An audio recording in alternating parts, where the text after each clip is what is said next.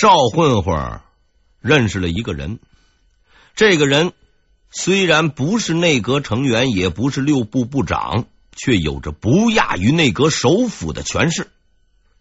这个人是谁呢？他的名字叫做陈红，时任御用监掌事太监。前面曾经说过，在太监各部门中，司礼监权力最大。因为他们负责批红，任何命令没有他们打勾都不能算数。这位陈洪兄虽然也干过司礼监，此时却只是个管日用品的御用监。但事实上，这位陈兄是当年最牛的太监之一。究其原因，那还要感谢嘉靖大仙。因为嘉靖不信任太监，加上当时的内阁过于强悍，都是夏言、严嵩、徐阶之流老奸巨猾的人物，所以啊，这个司礼监的诸位仁兄早就被废了武功，每天除了在公文上打勾以外，屁都不敢放一个。于是御用监脱颖而出了，皇帝再威风再嚣张。你吃喝拉撒总得有人管吧？日常用品总得有人送吧？哎，这就是关系，这就是机会。所以不起眼的陈红却有着极为惊人的能量。但太监是不能自己随意出宫的，有钱没处花，有劲儿是没处使。于是邵大侠就成为了陈太监的联络员。而高拱就是陈洪的第一个同盟者。绝顶聪明的徐阶赶走了高拱，安插了张居正。在他看来，高拱已经永无天日，事情已经是万无一失，却没有想到，还是留下了这唯一的破绽。隆庆三年十二月。经过无数说不清道不明的内幕交易与协商，高拱啊又回来了。此时距他离去仅仅过了一年，翻身了，得意了。凭借着一个太监的帮助，高拱回到了京城。在他看来，天下已尽在掌握。听说高拱回来了，隆庆十分高兴。亲自接见了他，并刻意叮嘱要好好工作，天天向上。说是这么说，但毕竟人走了一年，原先在内阁排老四，现在也只能去甩尾巴了。朝廷的规矩，就算天王老子那也不能插队。但是皇帝大人实在是很够意思。为保证高老师不至于被排在前面的几位熬死，他玩了一个小小的花招。正是这个花招成就了高拱。在下令高拱为大学士进入内阁的同时，隆庆兄还悄悄的送给他的老师一个职务——吏部尚书。这是一个非同小可的任命啊！根据历朝的惯例，为保证皇帝大权在握，内阁大学士不能监管吏部，因为吏部那是人事部，是中央六部中权力最大的部门。如果把人事权和政务处理权都交到一个人的手中，不出轨才怪。但咱们谁跟谁呀？战火中结交，斗争中成长。是铁的不能再铁的兄弟，不信你高拱老师，还能信谁去？于是大权在握的高拱准备行动了。为了得到那最高权力的宝座，为了实现自己报国救民的抱负，必须先铲除几个敌人。高拱黑名单上的第一个目标，哎，不是一个，而是一群。那群叽叽喳喳的言官们终于要吃苦头了。高学士不是隆庆皇帝，说整你就整你，绝不打折扣。短短几个月中，二十多名言官不是撤职就是调任，反正当年只要朝高先生吐过口水的，基本上都被罚了款。这些小鱼小虾的还在其次，高先生最惦记的还是欧阳一静。为了对付这位传说中的骂神，高拱做了充足的准备。但正当他要下手的时候，一个出人意料的消息传来：欧阳兄主动辞职了。骂神不愧为骂神，骂人厉害，闪人也快，见势不妙，立刻就溜号了。但不知是不是骂人骂的太多，过于缺德，或是高老师玩了什么把戏，这位兄弟。在回家的路上，竟然不明不白的死了。对他而言，没有死在骂人的工作岗位上，真是一种遗憾。现在只剩下胡英家了。欧阳一静好歹还是个帮凶，胡先生可是真正的罪魁祸首，那是怎么也跑不掉的。但让高拱想不到的是。他竟然还是没能整治这位仁兄，因为胡英家的避祸方法更有创意，他就直接死掉了。在得到高拱上台的消息后，胡英家由于心理压力过大，几天后就不幸死亡了。对一个死了的人，还能怎么整治他？也就这样吧。言官们完蛋了。高拱是快刀斩乱麻，准备对付下一个对手。和那些只会骂人的家伙比起来，这个敌人才是真正的威胁。高拱重新回到内阁，在欣喜之余，他也惊奇的发现自己只能排在第五位了，而多出来的那个第四内阁学士就是赵贞吉。说起这位赵兄，也算是老面孔。之前他曾多次出场骂过严嵩，支持过王学，当时任礼部尚书，现在入阁可谓功德圆满了。但自打这位声名显赫的尚书大人来了以后，内阁的其他四位同志就没过上一天舒坦日子，因为赵兄啊，热衷于惹麻烦，一天到晚都要没事找事儿。从李春芳到陈以勤都挨过他的骂，最惨的是张居正，每天都被横眉冷对，心理压力极大。为什么呢？说到底还是一个心态问题。要知道，李春芳和张居正都是嘉靖二十六年的进士，陈以勤是嘉靖二十三年的，而赵学士是嘉靖二十年。论资历，他是内阁里最老的。他当官的时候，其他的内阁同事们还在家啃书本呢。现在他虽然也入了阁，却排在最后，连张居正都不如。咱中国就讲究个论资排辈儿，你要他倚老而不卖老，那实在是要求太高。好在李春芳和陈以勤都是老实人。张居正呢，翅膀没硬，也不怎么吭声，所以内阁里每天都能听见赵学士大发感慨、叹息“老子当年啊”之类的话，也没人敢管。现在高拱回来了，排在了最后，赵学士终于找到了心理安慰，开始找高拱的麻烦。可实在是不巧，高学士。也是嘉靖二十年的进士，论资历旗鼓相当，他也不把赵贞吉放在眼里。混那么多年才入阁，只能说你无能。更为重要的是，他的目标是首辅，就算赵贞吉不找他，他也要去解决赵贞吉。不把你解决掉，我怎么当老四？很快。他就纠集手下的言官弹劾赵贞吉，加上他还是吏部尚书，各级官员一起上，不搞掉你是誓不罢休。可是这位赵学士也不是个省油的灯。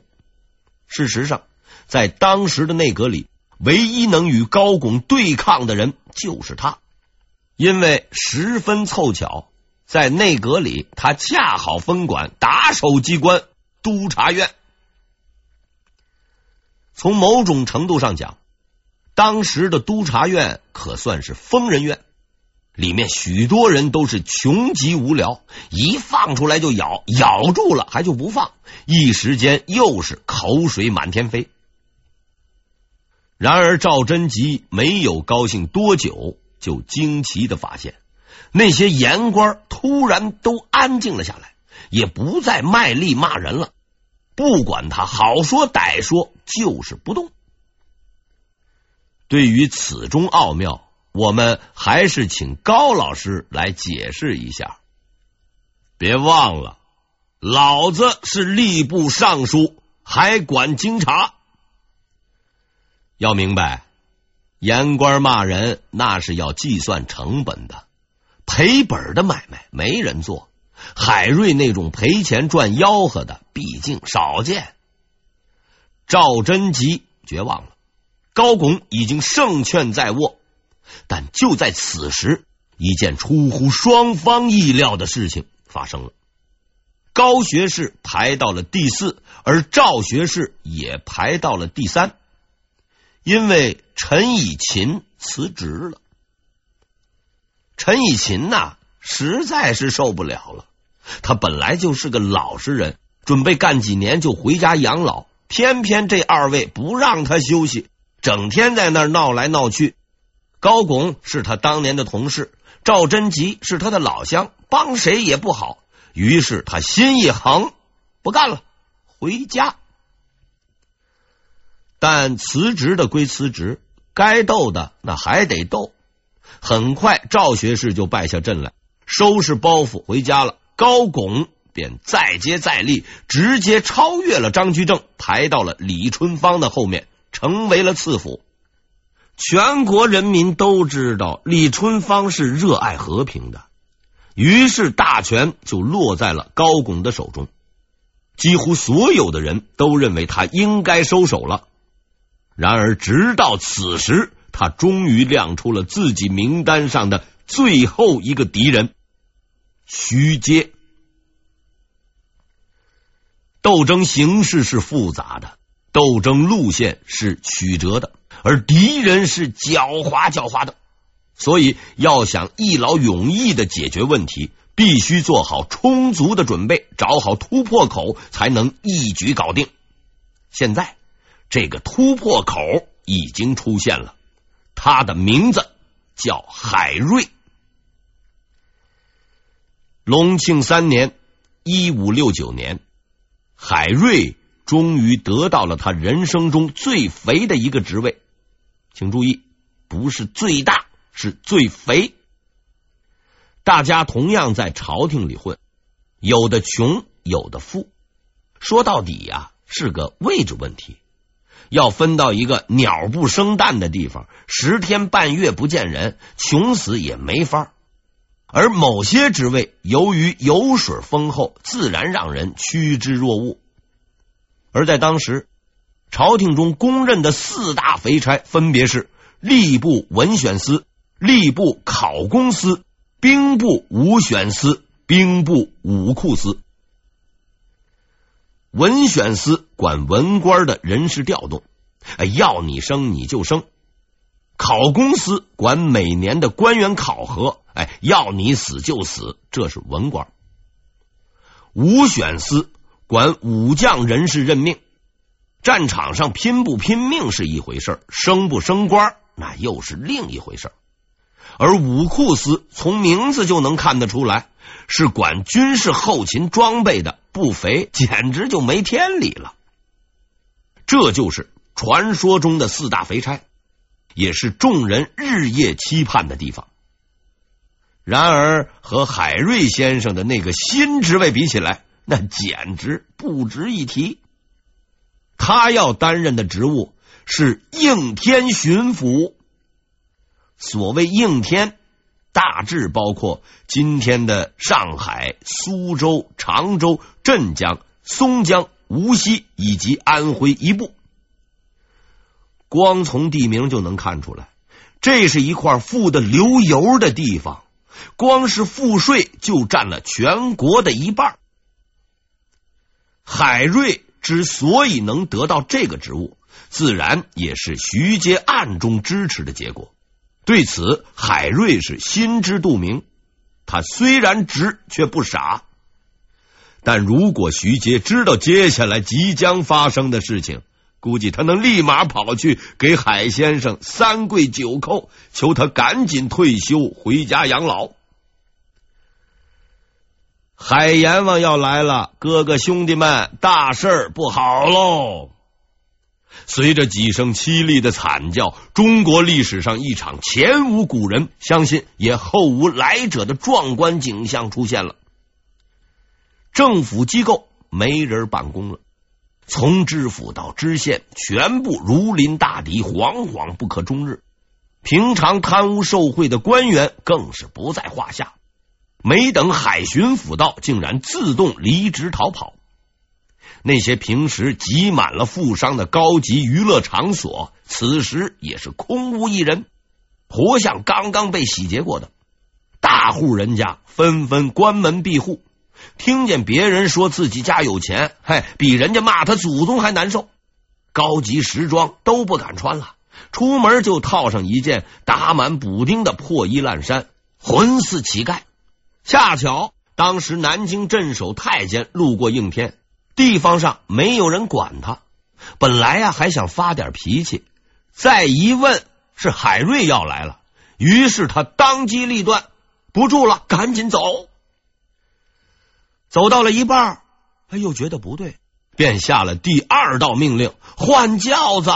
哎，按照规定啊，以他的级别，只能坐四人小轿。就这样，连走带跑的离开了应天。于是，海巡抚到来之时，他看到的已经是一片狼藉，恶霸不见了，地主也不见了。街上的人都穿的破破烂烂，似乎一夜之间就回到了原始社会。这一切似乎并未改变海瑞的决心。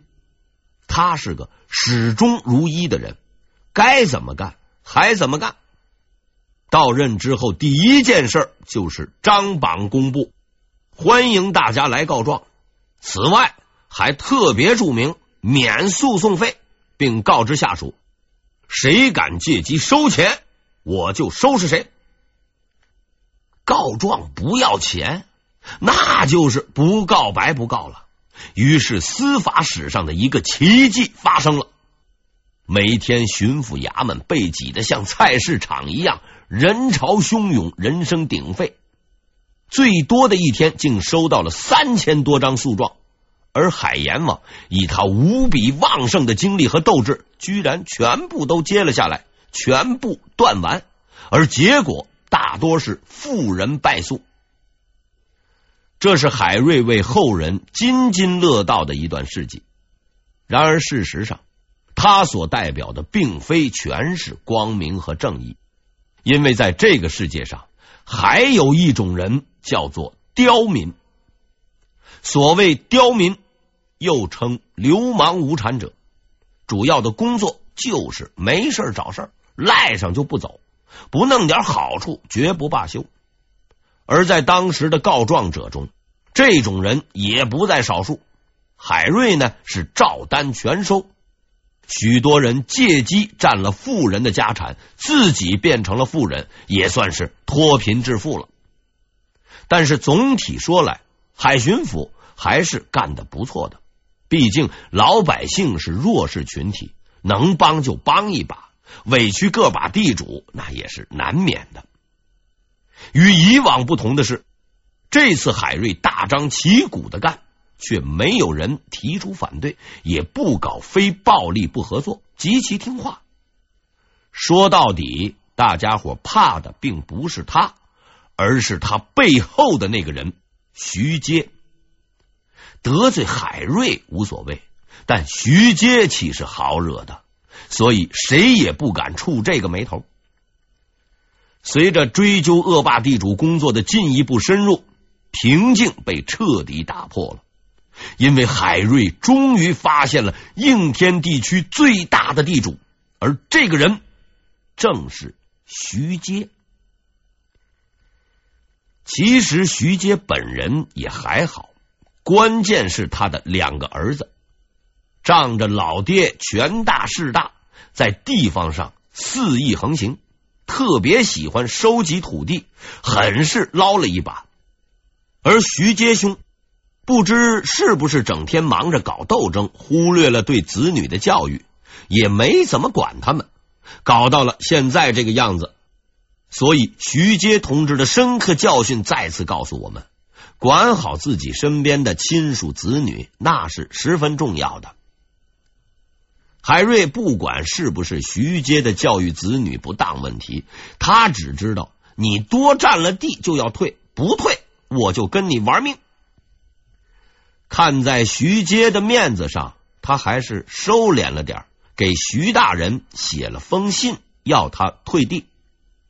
徐阶呢，还是很有风度的，他承认了部分错误，也退了一部分地。在他看来，自己救了海瑞的命，还提拔了海瑞，现在又带头退地，应该算是够意思了吧？可是海瑞却不太够意思。他拿到了徐阶的退地，却得寸进尺，表示：“既然你有这个觉悟，那就全部都退了吧，就留一些自耕田，没事耕耕地，还能图个清静。我呀，是替你着想啊。”徐阶当时就懵了。我辛辛苦苦的干了一辈子，还是内阁首辅主动退休，准备回家享享清福。你要我六十多岁重新创业，莫非拿我开涮不成？徐阶又写信给海瑞，表示自己不再退田，希望他念在往日情谊，高抬贵手，就当还我的人情吧。可是事实证明，海瑞兄的脑袋里大致上是没有这个概念的。这位兄弟几十年粗茶淡饭，近乎不食人间烟火。什么是人情？什么是欠？什么是还？到此，徐阶终于明白，自己混迹江湖几十年，竟然还是看走了眼。这位海瑞是油盐不进，他下定了决心要顽抗到底，并摆明了态度不退。海瑞也摆明了态度，一定要退。双方开始僵持不下，就在这个时候，嘿嘿，高拱来了。活了这么大的年纪，高拱从来没相信过天上会掉馅饼，但现在他信了。虽然已经身居高位，但他从不敢对徐阶动手。这并非因为他宅心仁厚。只是徐阶地位太高，且在朝廷混了那么多年，群众基础好。如果贸然行动，没准啊就被闹下台了。所以一直以来，他都是冷眼旁观。等他知道海瑞正在逼徐阶退田的事情后，立刻是大喜过望，反攻倒算的时候终于到了。原因很简单。如果用自己的人，大臣们一望即知，必定会去帮徐阶。现在大家都知道海瑞是徐阶的人，你自己提拔的人去整你，我不过是帮帮忙，总不能怪我吧？海瑞是一件最合适的利用工具。